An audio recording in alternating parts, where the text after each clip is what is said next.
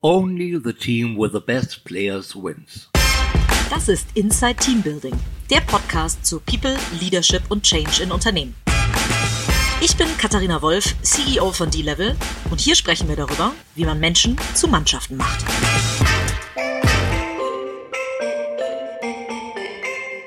Hallo und herzlich willkommen zu einer neuen Ausgabe von Inside Team Building. Und heute spreche ich mit einem aus mehrerer Hinsicht total spannenden Gast, ähm, mit Dr. Carsten Tackert. Äh, lieber Carsten, äh, vielen Dank, dass du dir die Zeit nimmst, bei Inside Team Building zu sein. Ja, vielen Dank für die Einladung und hallo auch von meiner Seite.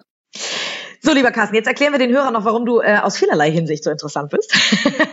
Denn du bist tatsächlich nicht nur als Persönlichkeit ähm, sehr spannend und auch der Hintergrund, den du mitbringst, sondern auch das Unternehmen, zu dem du äh, jetzt gegangen bist vor ähm, ungefähr einem Jahr, ist extrem spannend. Und zwar Hilti, ein ganz tolles Familienunternehmen, ähm, was sich, ähm, wir verraten noch gar nicht zu viel, das sollst du gleich machen, in der Baubranche grob bewegt und ähm, mit echt äh, schwierigem Ge äh, Geschütz quasi auffährt ähm, und digitalisierst diesen Laden tatsächlich. Ähm, ähm, deswegen würde ich sagen, vielleicht starten wir wirklich mal so durch, dass du uns erzählst, ähm, was macht Hilti eigentlich genau und was machst du bei Hilti so ganz genau? Okay, ja, danke für die, für die ähm, hohe Hürde, die du da schon zu Beginn für mich aufbaust. Ich werde versuchen, werd versuchen, dementsprechend auch, auch äh, an der Erfüllung zu arbeiten. Also, äh, vielleicht kurz als Überblick zu Hilti.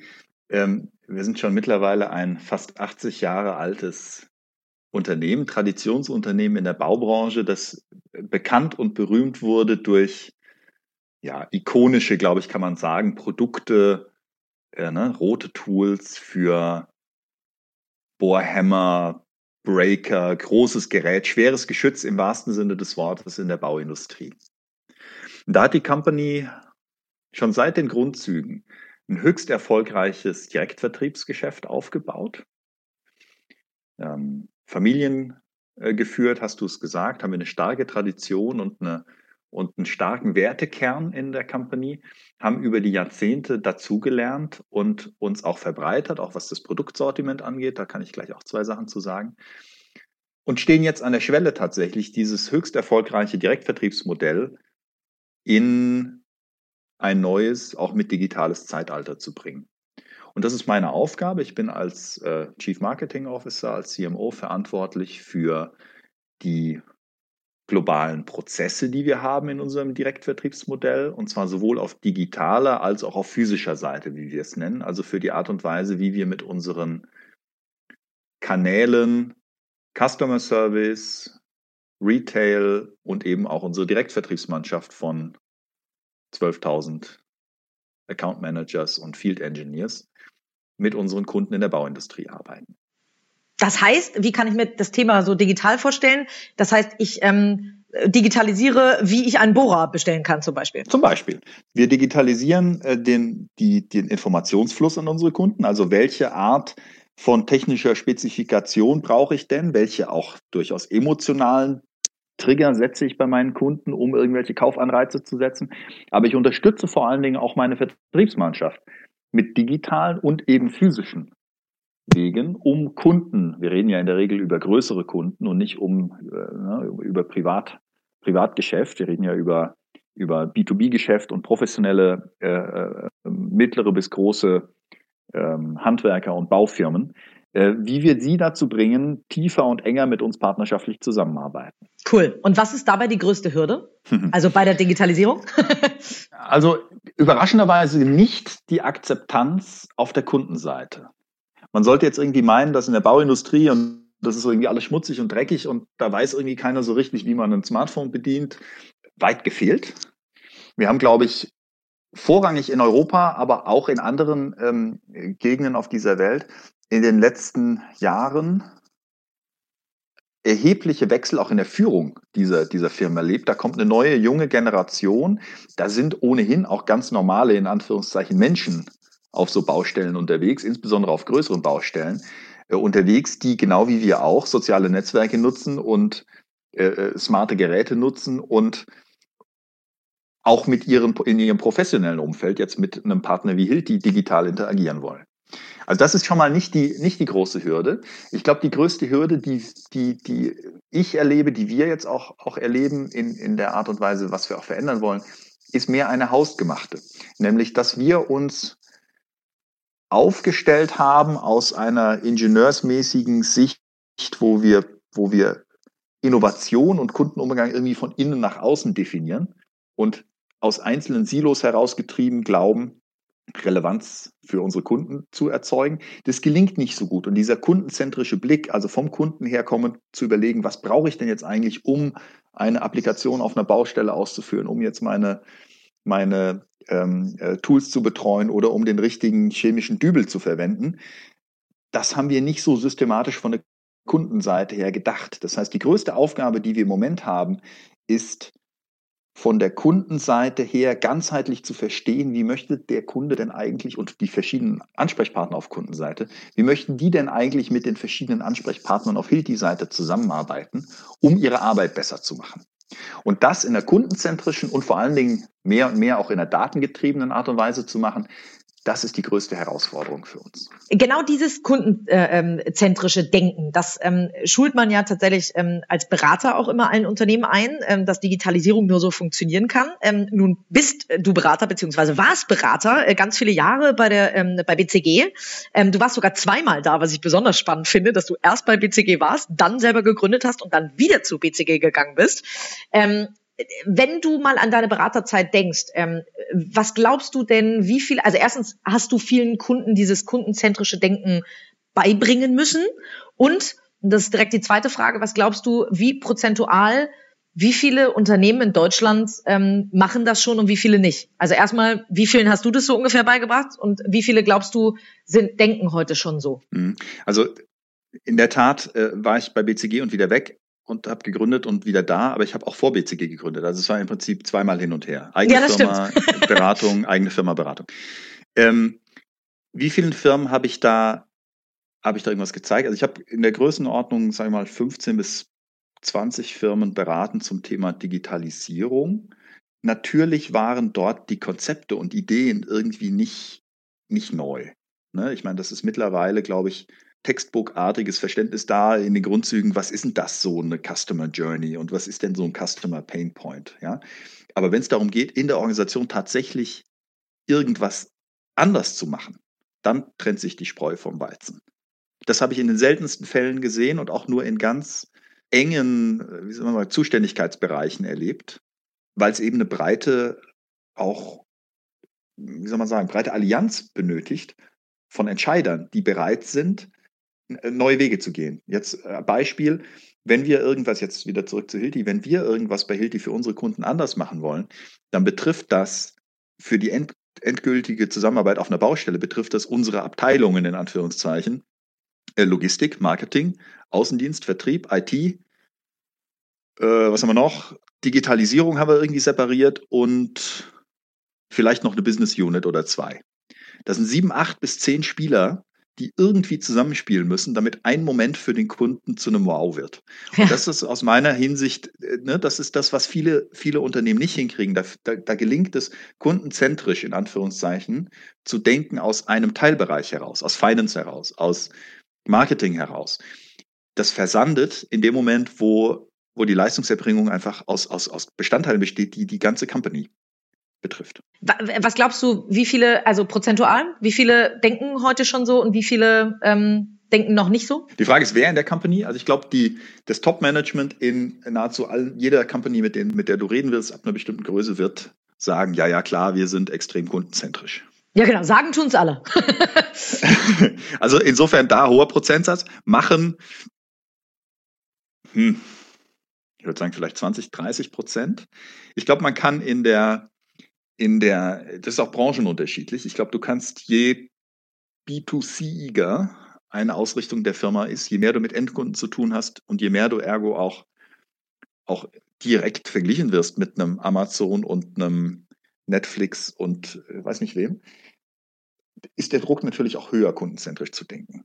Während im B2B-Bereich, im, im, in der Industrie, hast du häufig noch, sie stecken wir da häufig noch in den Grundzügen, ehrlich gesagt. Interessanterweise kommt eine neue, junge Generation, das ist ja auch irgendwo mit dein Thema, kommt eine junge Generation jetzt mit in die Unternehmen rein und, und übernimmt erste Managementverantwortung, die mit kundenzentrischem Denken aufgewachsen ist. Mhm. Und das führt natürlich zu Spannung. Ja, meine, meine Erfahrung war eher, du hast diese Spannung mehr im mittleren bis gehobenen Management, nicht so sehr im Top-Management und schon mal gar nicht bei den jüngeren Kollegen, die jetzt in die Unternehmen reinkommen.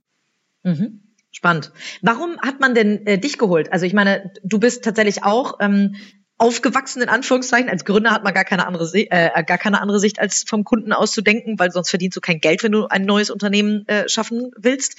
Ähm, äh, aus der Denke kommend ähm, äh, haben die dich deswegen geholt? Ist Hilti deswegen hat Hilti deswegen gesagt, den den Takatsch, den brauchen wir? Ja, so ähnlich. Also wir haben die letzte mein letztes Beratungsprojekt war äh, die war der der Versuch für Hilti arbeitend eine Beschleunigung und Schärfung des digitalen Marketing und Vertriebs herbeizuführen. Und da haben wir festgestellt, äh, im Rahmen der Strategiearbeit, ein großes Projekt ähm, unter meiner Verantwortung damals, haben wir festgestellt, Moment mal, das können wir zwar machen, aber zu unserem Geschäftsmodell des Direktvertriebs braucht es immer über das Digitale hinaus auch unsere physischen Kanäle, also unseren, unsere Telefonisten, unsere äh, 12.000 Leute, die im Feld unterwegs sind. Ja? Ähm, und wenn man diese, diese ein paar strategische Überlegungen und dann haben wir die irgendwie versucht zu Ende zu denken und wir haben mit, mit meinem Team gemeinsam und dem Vorstand ähm, angefangen, über Org-Strukturen nachzudenken und über Bereiche, die man irgendwie zusammenbringen musste. Und jetzt kommt in der Tat zu deiner Frage mein unternehmerischer Hintergrund rein, denn ich habe dann irgendwann vor so einem Org-Chart gesessen und mit dem Vorstand diskutiert und habe gesagt, du, also wenn das mein Unternehmen wäre, ich würde das so machen. Guck mal hier, ich würde das mit dazu nehmen. Wir brauchen Brand und Kommunikation, weil wir reden über Kampagnen, wir reden über Content. Wir brauchen dringend auch die globalen Process Owner für unsere Kanäle. Wir brauchen eine starke Marketing Foundation. Wir brauchen ein Customer Experience Team. Und guck mal, äh, so würde ich es machen. Und tatsächlich äh, ging die Diskussion weiter, ja gut, dann mach doch, sinngemäß. Ja. ähm, man, man, hat dann, man hat dann tatsächlich auch, auch mich ein bisschen über das Projekt kennengelernt und gewusst, dass ich versuche auch, auch als jemand, der selbst mal in der Verantwortung war, etwas umzusetzen, als Unternehmer zu denken und auch, auch irgendwie durchaus zu hinterfragen, ob das irgendwie jetzt realistisch ist, was ich da vorschlage. Und so war ich dann tatsächlich mit der, mit der, mit der Aufgabe sehr schneller, als ich gucken konnte, konfrontiert, die Organisation mit den Bestandteilen und der Strategie, die wir uns überlegt hatten, äh, tatsächlich auch zu bauen. Und das mache ich jetzt seit etwa einem Jahr, wie du zu Recht gesagt hast eingangs. Genau, also und dann vorher als Berater. Wie schnell, also jetzt seit einem Jahr wirklich als als Teil von ähm, Hilti, ich kenne das so sel selber, wenn man als Berater reinkommt, man ist der Experte von außen, man kann viel leichter auch mal äh, sehr unbequeme Wahrheiten aussprechen. Das ist schwieriger, wenn man Teil des Systems ist, in Anführungszeichen, und aus dem System heraus etwas ändern will. Wie schnell ist es denn überhaupt möglich, von innen so einen Tanker wie Hilti ähm, irgendwie zu verändern, zu digitalisieren? Also ich hoffe natürlich extrem schnell. Ähm, in der Realität glaube ich immer noch schneller als viele unserer Wettbewerber, aber natürlich dauert das seine Zeit. Ich hatte den großen Vorteil, dass ich ja im Rahmen meiner Projektarbeit schon mit, sag ich mal, 80 Prozent der, der, des Top-Managements in, oder der Top 100, sagen wir mal, in Kontakt war, über das erste halbe Jahr noch als Berater. Und da auch schon Beziehungen natürlich aufbauen konnte, die ein Stück weit dann auch in meine neue Rolle hineingetragen haben. Ich habe also relativ einfach den Weg in das Unternehmen hineingefunden, weil ich eben auch als Person und als derjenige, der für bestimmte Themen oder Gedanken steht, auch schon bekannt war. Das hat es für mich jetzt dann relativ einfach gemacht, mich, mich einzufinden, jetzt im Gegensatz zu jemandem, der, der meine Position komplett, komplett frisch, unvorbeleckt von außen äh, einnehmen würde. Ähm, nichtsdestotrotz ist jetzt mit, mit einem Jahr auf den, auf den Schultern ähm, zum einen klar, wie die einzelnen Bausteine dessen, was wir tun, wirklich, wirklich zusammenhängen. Hm, aber auch klar, dass der Change-Prozess wahrscheinlich 70 Prozent meiner Arbeit einnimmt, während das tatsächliche faktische Verändern nur 30 Prozent betrifft. Oh, wow. Ja, irre. Und du bist ja aber reingekommen und warst mit einem, oder gab es überhaupt schon ein Digitalteam so? Oder wurdest du mit Leuten konfrontiert, die schon dort geheiert wurden, die du übernommen hast? Ja, also es gab schon ein Digitalteam. Hildi hat vor etwa drei, vier Jahren eine strategische Übung gemacht und aus dieser strategischen Übung einen wichtigen ersten Digitalisierungsschritt gemacht, nämlich hat man die bis dahin verteilten Digitalbereiche konsolidiert in eine sogenannte Digital Unit, in eine Einheit, die eine kritische Masse erreichen sollte, auch was, was Team angeht und äh, bestimmte Skills angeht, um für die Gruppe Digitalthemen voranzutreiben. Das war richtig und gut. In dem Zeitraum haben wir, haben wir entscheidende Grundlagenarbeit geleistet, haben eine globale Website aufgebaut, haben, ja, sag ich mal, die 20 Prozent geknackt, was digitale, also E-Commerce-Transaktionen an unserem Gesamtgeschäft angeht. Wir haben ähm, wichtige Erfahrungen gesammelt, wir haben angefangen zu messen, wir haben angefangen, Daten zu sammeln. Wir haben es aber nicht geschafft, aus dieser digitalen Rolle heraus wirklich, wirklich Impact für die Gesamtorganisation, für unsere Vertriebsprozesse und für unser Geschäftsmodell, nämlich tiefe Zusammenarbeit mit den wichtigsten großen Baufirmen äh, hinzukriegen. Und diese Verzahnung der Kanäle, die ist zurückblicken, muss man sagen, im ersten Anlauf gescheitert. Und die ist auch deswegen gescheitert, weil man organisatorisch, glaube ich, ganz zu Recht damals in so einer separaten Org-Einheit gedacht hat und nicht mhm. in der mhm. Verzahnung von, ich hatte es gerade gesagt, digitalen und physischen Bestandteilen der Art und Weise, wie du mit Kunde zusammenarbeitest. Und das ist jetzt, glaube ich, das, was wir fundamental geändert haben. Wir haben versucht, einen Bereich zu schaffen, den es vorher gut zehn Jahre nicht gab, nämlich eine, eine CMO-Funktion, in der nämlich ein bestehender Digitalteil integriert wird, aber auch die globale Prozesshoheit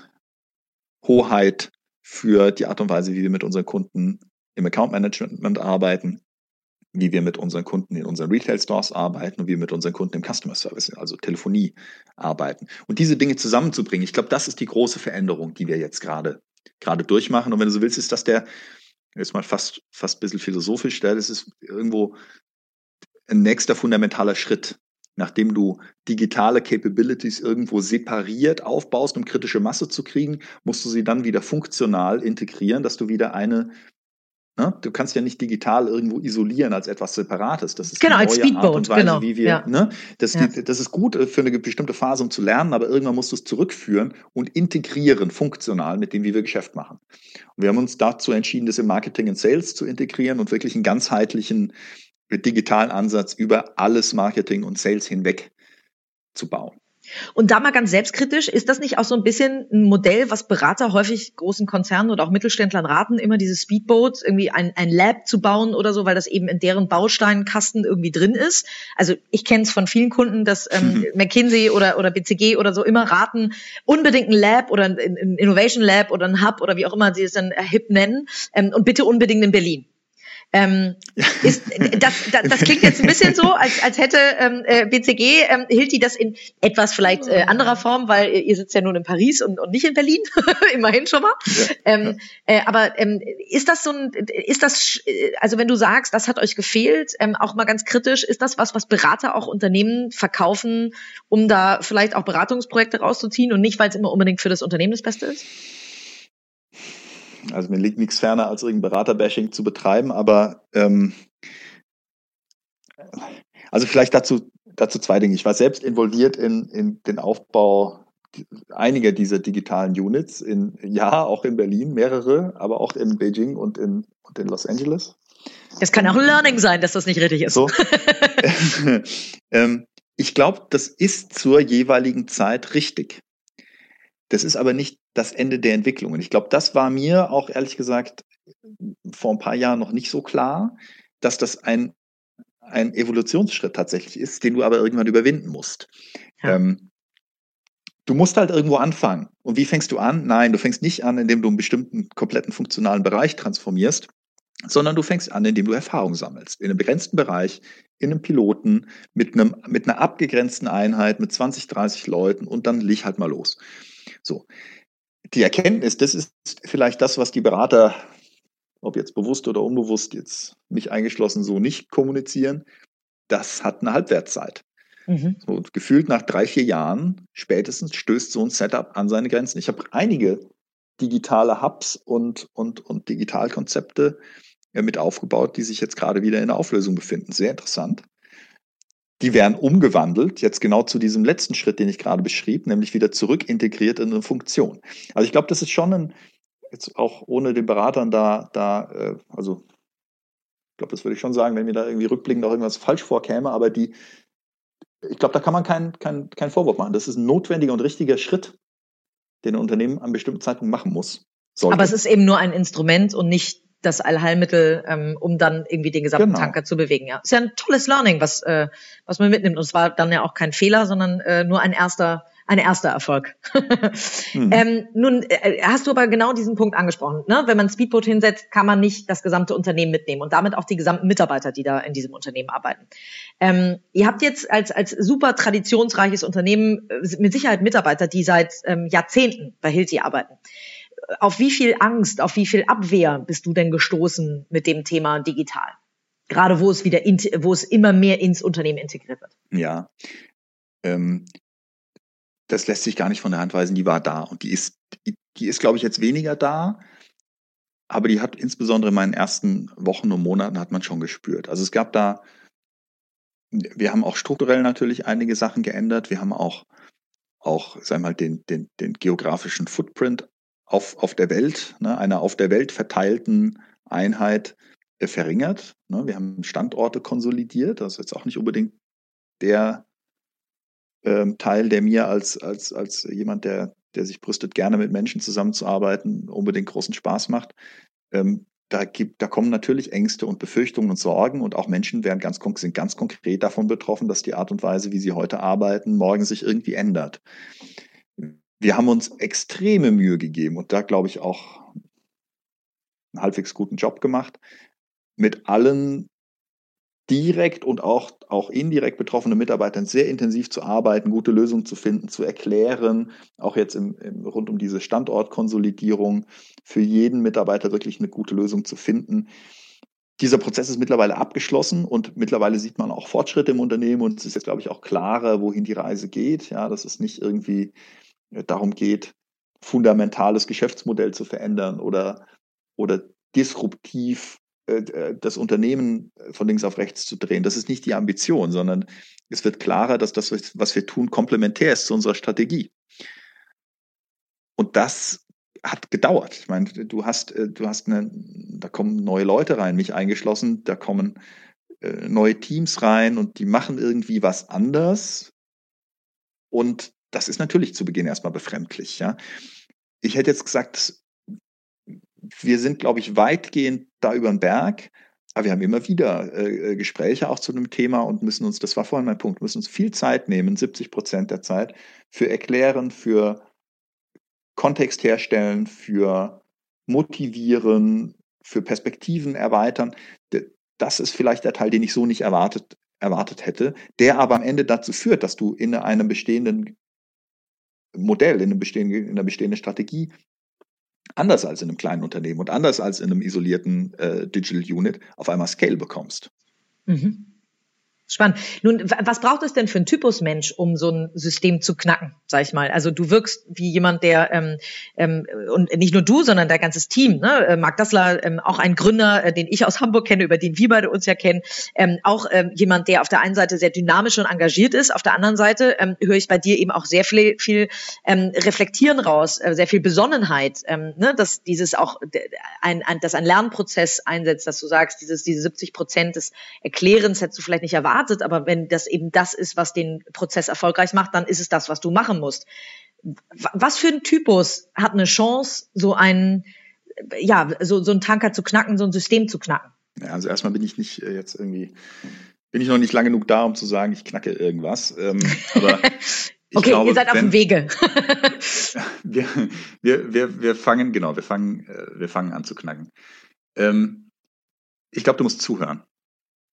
Ich glaube, du musst zuhören und du musst verbinden.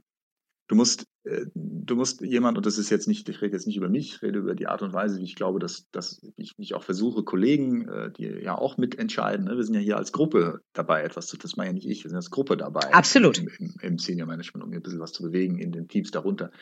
Äh, da geht es immer wieder darum, Perspektiven herzustellen, das Warum zu erklären. Warum machen wir denn jetzt eigentlich das, was wir tun? Und warum sind wir irgendwie besser oder weniger gut dazu geeignet, etwas, etwas für unsere Kunden zu machen als der Wettbewerb? Und, und dieses Warum wirklich zu hinterfragen, da eine saubere Geschichte zu haben, zuzuhören, auch warum in der Vergangenheit bestimmte Dinge anders gelaufen sind und dann Brücken zu bauen, das scheint mir besonders wichtig zu sein. Du kannst dir vorstellen, es gibt ja, ne, auch wenn, wenn wir hier schon einige Jahre digital unterwegs sind, äh, als Company, gibt es natürlich Grabenkämpfe, da gibt es Konflikte, noch und nöcher.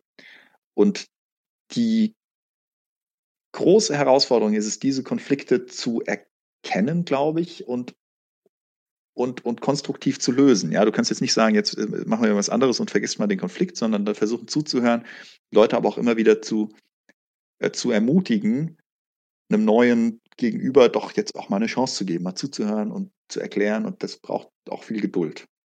Mhm. Ist denn, das ist so witzig, wenn du das äh, beschreibst, erklären, zuhören, ganz viel Geduld haben. Ist das denn kompatibel mit dem Tempo, was ein Gründer wie du oder auch wie Marcus sind, ähm, was überhaupt einher, also was überhaupt funktioniert? Also ich kann mir vorstellen, als Gründer, äh, ich bin froh, wenn ich bei, bei Corporates manchmal auch nur ein halbes Jahr oder ein Dreivierteljahr mit denen zusammenarbeite und dann auch wieder raus darf. Ähm, ist das nicht was, wo eigentlich per se ein Gründer wahrscheinlich normalerweise nach sechs Monaten wieder rausgehen würde, weil das Tempo eben nicht das äh, Tempo ist, was man gewohnt ist als Gründer? Nee. Wir cool. sind sauschnell. okay. Ja? nein, nein, schau.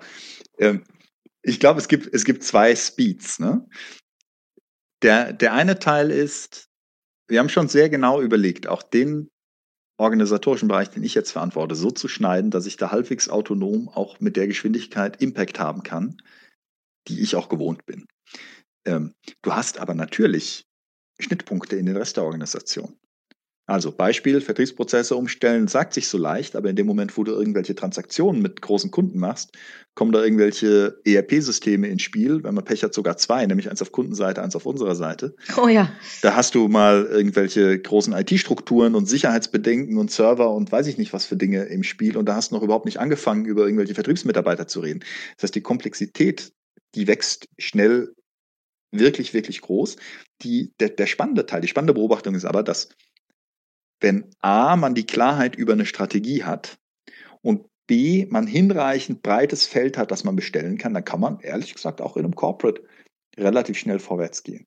Ich habe das große Glück, das war übrigens auch mit der wichtigste Grund, warum ich mich am Ende äh, auch entschieden habe, zu, zu Hilti zu wechseln, dass das komplette Senior Management, einschließlich des, des Familienpatrons, des ähm, Verwaltungsrats, des kompletten Vorstands und Executive Management Teams hinter der Strategie stehen. Und das ist, glaube ich, ein, ein Alleinstellungsmerkmal, jedenfalls bei den, weiß ich nicht in Summe, wie viele Companies ich bislang gesehen habe, in meiner Beraterzeit vielleicht 30 in Summe. Das habe ich noch nirgends gesehen. Und das hilft natürlich auch, Geschwindigkeit aufzunehmen, weil dann, dann hast du auch eine Möglichkeit, ne, einen breiten Konsens, jawohl, jetzt ich stimme nicht in allen Kleinigkeiten überein, aber im Großen und Ganzen unterstütze ich die Richtung, sagt hier und unterschreibt hier, behaupte ich jetzt einfach mal so, jeder im erweiterten Führungsteam. Und das ist ein Riesenasset für die Company. Das war nicht ganz leicht, glaube ich, das herzustellen und hat auch Genau, wie, wie habt ihr das Energie denn hergestellt? Gekostet. Hm, dazu musst du wissen, Hilti ist, glaube ich, eine recht ingenieursmäßig präzise Germanic Company irgendwo, ne? die, die unglaublich tief argumentiert, auch bis in den Vorstand hinein, mit einer wahnsinnigen fachlichen Tiefe argumentiert, ist beeindruckend. Und da hilft und half eine Mischung aus enger Zusammenarbeit und vielen Gesprächen und viel Alignments und Belief und Verstehen, das Listening, das kommt wieder auf, aber eben auch das dann zu gießen in eine klare Vision, in eine klare Strategie. Und in dem Moment, wo die Strategie passt zu dem, was die Company eh schon seit na, mindestens 20, wahrscheinlich eher 30 Jahren strategisch versucht zu tun und man irgendwie glaubhaft, glaubhaft den Eindruck erweckt, dass das dazu beitragen könnte, jetzt ne, eine, eine neue Form von Marketing und Vertrieb, dann hat man schnell viele Verbündete. Und diese, ich glaube, das haben wir ganz gut gemacht, zurückblickend, diese Allianz herzustellen aus Mischung aus Verstehen, aber dann auch ein Konzept, eine Geschichte draus bauen, hinter der sich die Organisation wiederfindet. Gab es denn, als ihr das gemacht habt, so eine Art Core Value, weil das klingt jetzt danach, ähm, okay, wir sind, ähm, äh, wir tauschen alle sehr gerne sehr tiefgehende Argumente aus, aber wenn wir uns auf etwas committen, dann können wir mhm. uns alle darauf verlassen, dass wir diesen Weg gemeinsam gehen. Das klingt schon fast nach einem Core Value. Ähm, war das Absolut. schon bewusst? War, aber gab es das schon bewusst oder hat sich das eher dadurch äh, rauskristallisiert? Also ich wusste das noch nicht. Aber ja. das hat sich dann, na, ja, ich meine, als Berater, ich meine, die, sollte man eigentlich tun, aber ähm, Ja, aber dann hat die Company es ja zumindest noch nicht äh, kommunikativ irgendwie nach außen getragen. Doch, doch, doch ja, so. Äh, also ich meine, an die Mitarbeiter, das muss man schon sagen, also das habe ich als Berater nicht so, nicht so wahrgenommen, aber da legt, ähm, äh, legte seit jeher die Familie Hilti einen großen Wert drauf und legt die Company einen unglaublichen Wert drauf, einen, einen Satz von Core Values und klaren Prinzipien ähm, äh, in, geradezu in die Organisation reinzuprügeln, jetzt im, im diese, Ne? Ja. Ein sehr, sehr groß. Also ich meine, als Unternehmer liegt mir das, liegt mir das, äh, liegt mir das sehr nahe. Ja, ich, ich stehe ja als Unternehmer für etwas. Ja, und wenn ich mich mit etwas identifizieren kann und die Werte von etwas teile, dann bin ich natürlich auch bereit, da, da Energie reinzugeben. Und das, das, äh, dieser starke, starke Satz von Werten, der ja auch aus einer Unternehmerfamilie hier, hier kommt bei Hilti, der hat über auch die, das Wachstum des Unternehmens ähm, überdauert und, und äh, ist extrem geprägt von, von, von Werten wie, wie äh, Mut zur Veränderung, von Integrität, ja, auch im Sinne von das zu tun, zu dem man sich committet, äh, äh von Zuhören und Verstehen, tiefem Zuhören und, und, und wirklich auch, auch gemeinsam tief nachzudenken, aber dann auch entschlossen zu handeln. Und das sind ein paar Sachen, die, die, die, ich glaube, das sind ähnlich wie bei vielen Firmen, die einen gewissen Selektionseffekt natürlich auslöst bei denjenigen, die man in die Company reinholt. Aber hier Hilti ist es schon meines Erachtens hervorragend gelungen und, und wird auch durch, eine, durch ein breites Programm von Maßnahmen unterstützt, gleichartige, gleichartig tickende Menschen anzuziehen und die auch zu motivieren, auf eine bestimmte Art und Weise zusammenzuarbeiten. Und das zurückblickend ist wahrscheinlich ein ähm, wesentlicher Schlüssel hinter diesem Alignment. Mhm. Wie stellt ihr denn sicher, dass Menschen, die ähm, Teil von Hilti, äh, der Hilti-Familie werden wollen, also die bei euch arbeiten wollen, dass die da reinpassen? Also recruitet ihr, habt ihr irgendwie Core-Value-basiertes Recruiting? Ja, absolut. Und wie, wie sieht das aus? Äh, es gibt ein, ähm, das äh, zieht sich über Recruiting und auch Karriereentwicklungsentscheidungen. Mhm. Tatsächlich heißt so ein roter Faden. Ja, es gibt einen Red Thread, einen roten Faden bei Hilti, der genau beschreibt, welches die Attribute, die Kriterien, die die, die, die Kernelemente dessen sind, was wir uns anschauen. Und das ist ein ganz wesentlicher Punkt, auch im, im Einstellungsprozess, äh, ist der persönliche Fit. Also du schaust dann entlang auch durchaus, durchaus schon ein Stück weit strukturiert, entlang bestimmter Werte, die dem Unternehmen wichtig sind, ähm, würde derjenige oder diejenige jetzt nicht nur einen inhaltlichen, fachlichen Beitrag leisten, sondern auch einen persönlichen, persönlichen Fit haben. Und äh, achtet ihr auf so, äh, ich würde nicht sagen Nebenkriterien, das klingt jetzt furchtbar, aber Diversity ist kein Nebenkriterium mehr. Ich glaube, das hat jeder verstanden. Aber ähm, spielt sowas eine Rolle, dass ihr sagt, okay, wenn ihr zwei gleichwertige Bewerber habt, dann guckt ihr, dass ihr möglichst viel Diversity, ähm, vielleicht äh, verschiedene Nationen, Männlein, Weiblein, ähm, dass ihr da möglichst viel Diversity ins Unternehmen bekommt? Als sehr international geprägte Company? Ja, total, total. Also es ist ein, äh, das ist fast schon eine Plattitüde und ich, ich meine, das klingt, ich muss immer ein bisschen schmunzeln, weil irgendwie jedes Unternehmen sagt, ja, wir haben irgendwie klare Werte und wir haben irgendwie tolle Inklusion und so weiter.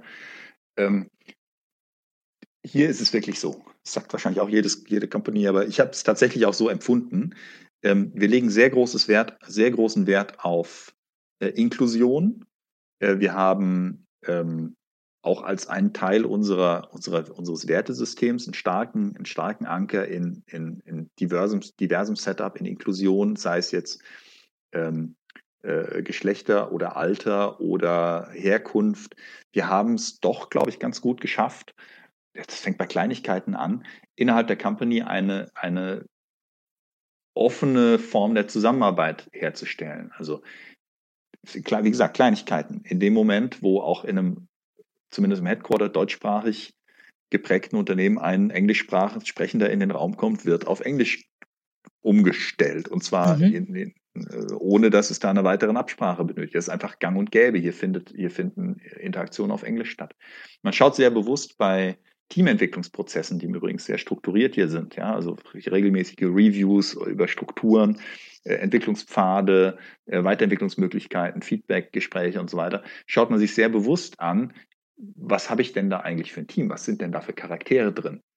Und zwar zum einen, ähm, um, um, sag ich mal, aus, aus gut begründeter Chancengleichheit und, und, und, und äh, Integrationsperspektive her, aber auch aus der Erkenntnis, dass ein diverses Team ein leistungsfähiges Team ist. Und diese Mix aus ähm, einer Caring Culture, das ist, das ist Hilti zweifelsohne, und einer performanceorientierten Kultur, das ist das, was den Reiz für viele hier ausmacht. Also es ist ein, wir sorgen schon füreinander, wir helfen einander, aber wir haben auch Zug drauf, ähm, wenn wir, wenn wir was gemeinsam erreichen wollen. Und das, das ist schon einzigartig deutlich in den, in den, in den Firmenwerten verankert, für die auch die, die Familie Hilti über viele Jahrzehnte stand, steht. Nun stelle ich mir das Thema Diversity aber gar nicht so einfach vor, denn du sagst, ähm, der auch familiär, das ganze Unternehmen ist sehr ingenieursgeprägt zum Beispiel. Das ist jetzt ein Beruf, der, ähm, wo glaube ich, ich kenne ehrlicherweise die Studie jetzt nicht, aber wahrscheinlich 20 bis 30 Prozent Frauenanteil überhaupt nur es gibt. Ähm, hm. Das heißt, die Führungsebene bei euch ist auch eher noch männerlastig oder männerdominiert, könnte man jetzt sagen, aber vielleicht ja gar nicht so gewollt hm. dominiert, deswegen eher männerlastig, sage ich einfach mal. Ähm, wie stellt ihr denn sicher, also Gibt es bei euch eine Frauenquote oder zumindest eine inoffizielle? Ähm, oder wie stellt ihr sicher, dass, dass ihr da die Diversity auch, äh, die, der, der Geschlechterdiversity gerecht werdet, auch in den Führungsebenen? Ja, das ist ein Wunderpunkt, ehrlich gesagt. Also nein, es gibt keine Frauenquote. Ähm, und in der Tat ist die Mehrheit unseres ähm, Executive Teams männlich. Ausnahmen mhm. bestätigen die Regel, die gibt es immer, aber tja, woher kommt das, ja? Und, und wie gehen wir damit um? Also natürlich ist das auch ein Stück weit ein über Jahrzehnte gewachsenes Modell. Ja, gerade auch in der Bauindustrie. Ja, es Absolut. Gibt, schon industrielle Unterschiede, ähm, bestimmte Branchen. Ich weiß aber ehrlich gesagt gar nicht so recht, ob das noch, ob das heute wirklich der Fall ist. Also wenn ich, wenn ich mir anschaue, also ich bin ja auch viel unterwegs in unsere Länderorganisationen, in unsere regionalen Hubstrukturen. Es gibt regionale Hubs, also wenn du so willst, die, die, die lokalen Vorstände jetzt äh, einer eine, eine, einer großen Region, die mittlerweile mehrheitlich weiblich sind. Das finde ich schon beeindruckend. Ja, das ist Absolut. sozusagen Executive Management auf einer, auf einer Regionalebene. Das ist schon viel höher, geht es in dem Unternehmen auch nicht. Ähm, das findet statt. Ja, du findest, du hast zudem auf der, auf der Einstiegsposition, äh, insbesondere auf der Baustelle am Ende, an der Frontline, überraschend, für mich immer wieder überraschend, ähm, auf Kundenseite hochgradig männlich. Einige der erfolgreichsten Account Manager bei uns sind Frauen. Und wir haben durchaus in, in, insbesondere in, in Nordeuropa, aber in, eben auch in Südeuropa eine starke, in Deutschland auch, eine starke, eine starke äh, Präsenz von Frauen. Ich glaube, selbstkritisch muss man irgendwie sagen, man, da bin ich jetzt auch noch nicht lang genug in der Company, um da eine abschließende Meinung zu haben. Aber ich glaube, wir haben noch, wir haben noch Luft nach oben, wenn es um um die Weiterentwicklung von Frauen tatsächlich in Managementrollen geht. Ich glaube, das ist jetzt auch ein generelles Problem. Ähm, ich da hat ja auch ganz Deutschland ein Problem, fairerweise. Und gerade in der Bauindustrie. Ja, absolut. Also wir haben jetzt sage ich, sicher kein Silver Bullet. Ähm, ich glaube, dass ein paar Sachen zusammenkommen, ja, eine gewisse Öffnung in der Branche allgemein. Ja, das ist jetzt irgendwie schon, das wird weiblicher, das wird moderner, das wird technologischer, ja. Hm, aber auch ein Generationenthema entsteht natürlich. Es kommen junge Leute nach, für die, für die spielt es jetzt dann eine untergeordnete Rolle, sowohl auf Kundenseite als auch auf, auf unserer Seite, äh, ob du jetzt Männlein oder Weiblein bist oder wo du jetzt genau herkommst. Super. Diese Frage stellt man komischerweise oder stelle ich meistens nur Frauen. Ich finde es aber an der Stelle irgendwie auch ganz angebracht. Wärst du denn für eine Frauenquote oder was, was fändest du charmant an einer Frauenquote oder was eben auch nicht? Ach, weißt du, ich bin, nee, ich glaube, ich bin kein Freund von einer Frauen, Frauenquote. Ähm, ich bin Freund davon, wenn es strukturelle Barrieren gibt, die aufzuheben. Und zwar, meines Erachtens findet die nicht irgendwie durch das Forcieren einer Frauenquote auf einer, auf einer Vorstandsebene statt. Jetzt, da, hm. also es wäre doch schade, wenn es irgendwie dadurch nicht die best, am besten qualifizierten Leute irgendwie an die Spitze der Organisation schaffen. Das oh, weiß ich jetzt nicht. Aber wenn es irgendwo ein strukturelles Problem gibt, dass beispielsweise rund um die Geburt von Kindern oder sowas bestimmte Karrieren aufhören und, und andere weitergehen oder so, da finde ich, da muss, da würde ich, würde ich setzen. Ja, und da, ich weiß nicht, ob eine Quote das richtige, das richtige Instrument ist oder, oder ob es flexiblere, flexiblere Arbeitsmodelle sind, ob es überhaupt flexiblere Karrierepfade sind. Das ist ein großes Thema auch im Übrigen bei, bei uns gerade. Ähm, ne, dass wir da auch, auch noch zu lernen haben, äh, flexibler und unhierarchischer über Entwicklungspfade nachzudenken. Ich glaube, das ist auch etwas, was die Diversität und, und, und Frauen in, in Führungsrollen äh, fördern dürfte. Spannend. Finde ich eine sehr differenzierte und äh, gute Meinung. Ich habe mein Leben lang auch immer gesagt, ich bin gegen eine Frauenquote, aber ich finde es total wichtig, dass man alles dafür tut, dass äh, eben jede Frau auch die gleiche Chance hat ähm, äh, wie ein Mann. Von daher äh, absolut ähm, auf deiner Seite. Ähm, Carsten, ähm, wir sind tatsächlich schon fast am Ende der Zeit. Ähm, erzähl mal ein bisschen so, ähm, du hast ja, ein, ein, ja eine Riesenbaustelle quasi vor dir, ähm, wo wir im Baugewerbe sind, darf ich das äh, vielleicht mal so sagen. Ähm, die Digitalisierung dieses Konzerns. Wie strukturierst du dich denn? Wie sieht, also wenn du deinen Arbeitsalltag mal anguckst, hast du so Zeiten, wo du, die immer Teamtime sind? Ähm, hast du Zeiten, wo du immer Gespräche führst oder wo du strukturell arbeitest? Oder das, die Frage kriege ich immer ganz häufig von Podcast-Hörern, ähm, ach, das ist so spannend, ähm, wie denn erfolgreiche Menschen ihren Tag clustern quasi. Wie machst du das? Hm. Ja, also ich verbringe meinen Tag in Meetings. okay, das ist sehr konzernig. ähm, und versuche, versuche zu steuern, in, in welchen, ich glaube, das versuche zu steuern, in welchen Meetings ich teilnehme und in welchen nicht. Ja. Ähm, äh, das irgendwie auch, hätte ich nicht gedacht, äh, dass es doch da eine gewisse Limitierung der Freiheitsgrade gibt was du tun kannst und solltest oder nicht. Es gibt doch bestimmte, ähm, wie sagt man, ähm, Anforderungen und Gepflogenheiten, denen man sich, denen man sich aussetzen muss. Mhm. Also ich glaube, ich habe so grob die Hälfte meiner Zeit verbringe ich mit Alignment. Da gibt es irgendwelche größeren Gruppen, da gibt es irgendwelche Steering-Meetings, da gibt es irgendwelche Vorab- und Nach-Alignments auf, auf Führungsebene, das schluckt so ungefähr die Hälfte meiner Zeit. Ähm, wahrscheinlich so 30 Prozent meiner Zeit, 40 Prozent meiner Zeit verbringe ich mit meinen Teams. Ich habe gerade zu Beginn eine sehr breite ähm, Organisation sozusagen geerbt und auch, auch, auch dann interimsmäßig noch betreut. Jetzt differenziert sich das ein bisschen aus und ich habe die Möglichkeit auch mehr zu leveragen, aber ich hatte tatsächlich auch ähm, eine Zeit lang 15 direkte Reports, die dann wiederum Teams äh, unter sich hatten und das ist natürlich viel zu viel, ja. Und, und mehr und mehr verbringe ich jetzt diese 30, 40 Prozent meiner Zeit mit den jetzt irgendwann neun oder zehn direkten Reports, was immer noch meiner Meinung nach recht viel ist, aber eben nicht mehr mit 15, ja. Und dann gibt es nur so 10, 15 Prozent Thinking Time, irgendwas vorbereiten, hier mal jemanden treffen. Ähm, so schaut mein, schaut mein, mein Split des Tages aus. Cool. Sehr toll. Und vielen Dank auch dafür die Ehrlichkeit des äh, Meetings. Äh, vielerlei in ganz vielen Unternehmen eben noch äh, dazugehören, ob man sie manchmal für sinnvoll hält oder, oder auch nicht.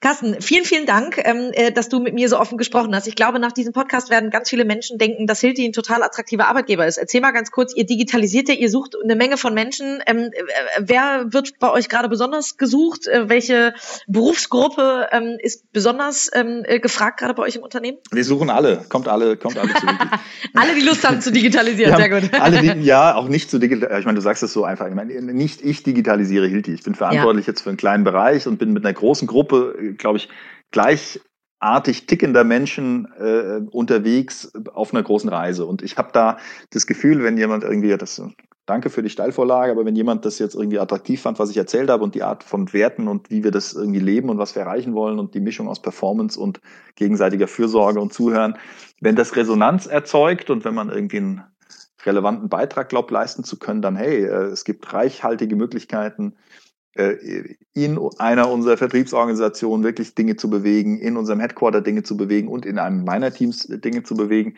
Gerade die Schwerpunkte dessen, was wir bauen, äh, sind, äh, sind Aufbau einer großen Struktur in, in Paris. Wir suchen da insbesondere digitale Marketing- und Vertriebsexperten, Leute, die digitale Plattformen betreiben können, aber eben auch Marketing-Systeme, Marketing-Automation betreiben und, und bauen können.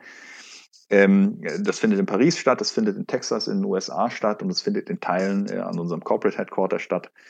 Ähm, das ist sozusagen mein unmittelbares Eigeninteresse, aber ich glaube, die Company hat auch für, für eine breitere Gruppe als jetzt die von mir unmittelbar benötigten Leute einiges zu bieten, ja. Ja, sehr cool. Toll. Und Paris ist ja wirklich so ein schöner Standort und mal eine gute Gelegenheit als Deutscher, denn ihr habt ja tatsächlich, ihr seid sehr international geprägt, aber es sind eben auch viele Deutsche noch dabei. Ähm, äh, hat man auch als Deutscher mal die Möglichkeit, ins Ausland ähm, auszuwandern für eine gewisse Zeit. Das ist ganz toll. Ja. Also Carsten, vielen, vielen Dank ähm, für dieses ganz, ganz tolle Gespräch. Ähm, ich werde auf jeden Fall weiter verfolgen, wie Hilti sich entwickelt und drückt die Daumen, dass es alles ähm, in dem von dir beschriebenen Tempo und gleichzeitig ähm, bei der ja, Besonnenheit, die du auch beschrieben hast, weitergeht ähm, und sagt, ja, vielen, vielen lieben Dank für deine Zeit. Danke, Katharina, hat großen Spaß gemacht. Gerne wieder. Sehr gerne. Ciao. Ciao, danke dir.